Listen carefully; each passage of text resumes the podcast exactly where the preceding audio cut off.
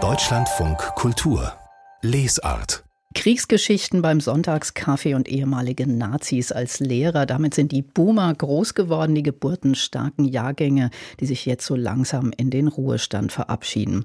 Der Soziologe Heinz Bude hat sich dieser Generation gewidmet in seiner Abschiedsvorlesung an der Uni Kassel, wo er lang unterrichtet hat und jetzt in seinem neuen Buch Abschied von den Boomern heißt es. Und ich freue mich, jetzt mit Heinz Bude darüber sprechen zu können. Hallo, herzlich willkommen, Herr Bude. Guten Morgen, Frau Gerg. Wir hatten gleich in der Redaktion, als wir auch über Ihren Auftritt hier gesprochen haben, Diskussionen, wer gehört jetzt alles dazu von uns, wer ist eigentlich Boomer, sagen Sie es uns bitte mal. Na, sagen wir mal, alle, die um den Jahrgang 1964 geboren sind, also ein bisschen älter als diese, fangen, lassen wir es mal 1958 jahrgangsmäßig beginnen und lassen wir es mal jahrgangsmäßig 1968, 69 aufhören. Also diese Spanne, das sind die Boomer, und das geht, da geht man einfach nach der Geburtenhäufigkeit. Plötzlich gingen die Geburten in die Höhe und dann plötzlich gingen sie völlig runter. Und dazwischen gibt es eine interessante Gruppe. Aber das ist ja doch eben ein ziemlich äh, langer Zeitraum, in dem diese Boomer quasi angesiedelt werden. Kann man da trotzdem von einer Generation sprechen? Das ist ein heikler Punkt, weil es sich nicht um eine Generation handelt, die irgendeine Art von Mission oder Message, wie man heute sagt, hätte, noch nicht mal ein starkes Gefühl ihrer Geprägtheit, was sie als ein Wir-Gefühl teilen würde, das ist im Grunde eine situativ sich artikulierende Generation, die aus Abgrenzungen lebt, aber jetzt am Ende merkt, dass es doch eine Generation ist.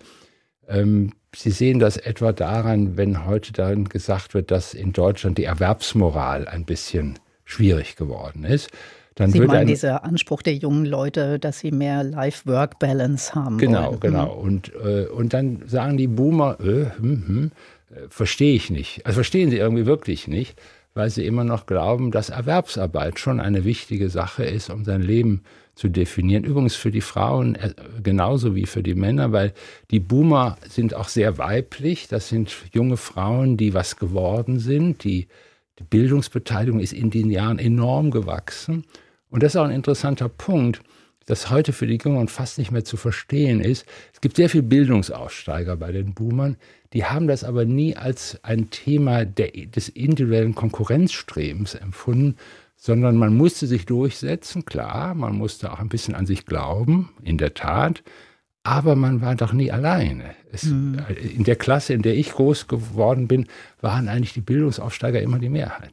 Ja, bei mir auch. Und man muss auch sagen, dass ich fand interessant, dass Sie sagen, man kann zwar seine Klasse verlassen, darüber gibt es ja auch irre viel Literatur in den letzten Jahren, also Romane, aber man bleibt dieser Generation, diesen gemeinsamen Erfahrungen so verhaftet. Und mir ging das auch so, als ich jetzt Ihr Buch gelesen habe, war das, als würde ich so eine Reise durch mein, mein eigenes Großwerden ähm, machen. Was, was nennen Sie doch mal noch mal so ein paar äh, prägende Ereignisse, die uns Boomer so besonders gemacht haben? Na, erstmal vielleicht halten wir mal fest, warum heißen die Boomer? Weil sie so viele sind. Mhm. Und das war schon eine zweischneidige Sache. Denn einerseits war das die erste Generation, die keine unmittelbare Kriegserfahrung mehr hatte. Und dann aber doch, man dachte, okay, das ist, sind jetzt Unbeschwertere, die können, auf die können wir setzen. Und dann wurde ihnen aber gleichzeitig gesagt, ihr seid einfach ein bisschen zu viel. Die wir brauchen Kurzschuljahre, damit wir euch überhaupt unterbringen können. Das war übrigens in der DDR wie in der Bundesrepublik dasselbe. Da gibt es da keinen Unterschied.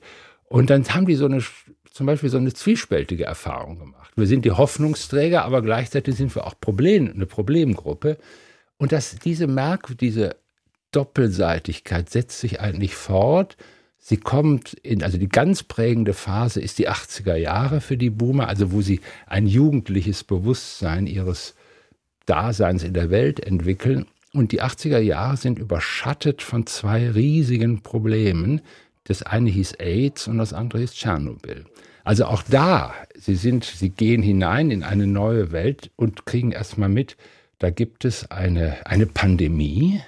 Und es gibt viele, viele Boomer, die zumindest Bekannte haben, die gestorben sind. Mhm. Und es ist, war klar, auch wenn man keinen schwulen Sex präferiert hat, dass man irgendwie die adoleszente Vielfältigkeit des sexuellen Interesses. Man kam irgendwie schon auch in das Problem, ja, wie schütze ich mich? Was heißt das eigentlich? Hat man noch Lust dabei? Ein ganz wichtiger Punkt. Und dann das zweite Tschernobyl, wo plötzlich eine Wolke über unsere Gesellschaft, über diese Grenzen hinweggeht. Und es war eine Todeswolke und man merkte das überhaupt nicht. Und das war schon eine harte Erfahrung. Also wenn Sie so wollen, der Klimawandel war in anderer Gestalt schon da in den 80er Jahren. Und das Interessante ist jetzt, dass dann die 90er Jahre, die Welt geht doch nicht unter und es geht alles weiter. Und das ist interessant. Wieder diese Doppelheit. Mhm. Man denkt, es ist doch was Weltunterganghaftes da. Für die politisch Interessierten war es auch noch die RAF, die dann am Ende der 70er Jahre äh, eine große Bedeutung hatte, als das Ende des großen Aufbruchs von 68 in der Gewalt, im Tod, in einer Art Todessehnsucht. Und dann gibt Kohl, muss man ehrlicherweise sagen, Kanzler Kohl, und sagt, ach, wir machen jetzt mal alles wieder ein bisschen anders, wir sind ein bisschen optimistisch. Und die Boomer sagen, ach ja, Privatfernsehen ist doch eigentlich gar nicht so schlecht. Entschuldigung, dass ich das so sage. Die ganzen Comedy-Leute mhm. sind Boomer. Ähm, und äh, das ist interessant, wieder diese doppelte Erfahrung. Und Sie und, gucken sich das ja auch in West und Ost an ja. und erzählen zum Teil auch parallel. Und da äh, zeigen Sie auch, dass es da gar nicht so viel gemeinsam erlebte Geschichte gibt, aber doch eben dann was sehr Verbindendes, nämlich die Kriegserfahrung der eigenen Eltern. Ja. Das ist sehr, sehr wichtig. Ich glaube, das ist die Basis, auf der ähm, ich habe so eine fast so ein bisschen so eine Utopie, dass die Boomer sich doch über ihre Eltern in Ost und West mal ein bisschen ins Vernehmen setzen könnten. Die Eltern, das ist eine Generation, die, sagen wir mal, etwas idealtypisch geredet, die Väter sind so um 1925 herum geboren, die Mütter vielleicht um 1935 herum geboren. Und das sind Jahrgänge, die übrigens auch schon relativ geburtenstark waren. Das ist interessant. Die Elternjahrgänge sind auch schon geburtenstark. Die sind durch und durch im Nationalsozialismus aufgewachsen die haben keine lebendige Erfahrung mehr an die Weimarer Republik. Und die haben etwas ganz Spezifisches, was sie bei den Nazis gelernt haben, in Ost und West dann auch weitergeführt haben. Das hat Hans-Ulrich Wähler, ein Historiker, Leistungsfanatismus genannt. Mhm. Also man muss leisten bis, bis an die Spitze. Man muss, man, man, man gewinnt eigentlich ein Gefühl für sich selbst aus der Leistung, aus der unbedingten Leistung. Und das haben die alle gespürt, die Boomer. Also wenn sie zum Beispiel von Flüchtlingen und Vertriebenen, übrigens, es gab auch viele Flüchtlinge und Vertriebene in Ostdeutschland, das vergisst man immer, die aus Polen rübergekommen sind, die ganze, viele, viele Land, also ländliche Bezirke in Ostdeutschland waren von Flüchtlingen besiedelt. Und die haben so eine merkwürdige, ja, so ein Fanatismus in, indirekt gehabt. Und das war für die Kinder schwer erträglich. Aber man hat ja, haben wir vorhin schon gesagt, dieses Leistungsprinzip trotzdem äh, total internalisiert. Die Jüngeren stellen das jetzt in Frage, aber es hat ja auch äh, natürlich bringt einem dieses Leistungsdenken auch viel Positives im Leben, wenn wir sehen, wie viel erfolgreiche Boomer, Olaf Scholz ist Boomer, Angela Merkel ist Boomer. Also ähm, ja, was ist das denn, ähm, würden, wir, würden Sie sagen, das sind auch gute Vorfahren eigentlich für die Jüngeren? Sie haben ja am Schluss diesen Begriff. Also ich glaube ja, dass wir eigentlich das Boomer-Denken, die Boomer-Lebenseinstellung heute wieder ganz gut gebrauchen können. Die sind nämlich, haben quasi innere Widerstandsfähigkeit und innere Widerstandskraft über Krisen sich zugeeignet. Und das ist was Interessantes, und zwar Krisen, die über sie kamen, und über die sie keine Kontrolle hatten. Also sie haben Kontrollverlusterfahrungen, kollektive Kontrollverlusterfahrungen in ihrem Leben gehabt. Und das ist auch das, was wir heute haben. Wir haben eine Situation von Polykrisen, an der wir weder als einzelne Gruppe noch als einzelnes Land viel ausrichten können. Und manche versuchen zu sagen, es hat gar keinen Sinn mehr weiterzuleben. Und dann sagen die Boomer, hm, das war eigentlich bei uns auch so die sind auch nicht so doof, dass sie sagen, wird schon alles wieder gut. So blöd sind die nicht. Aber sie sagen schon, wenn alles zusammenfallen kann, dann kann auch alles weitergehen. Aber könnte das denn sein, wenn man mal pessimistisch ist, dass die Boomer, also wir die letzte Generation ist, der es so durchgehend und dauerhaft richtig gut ging?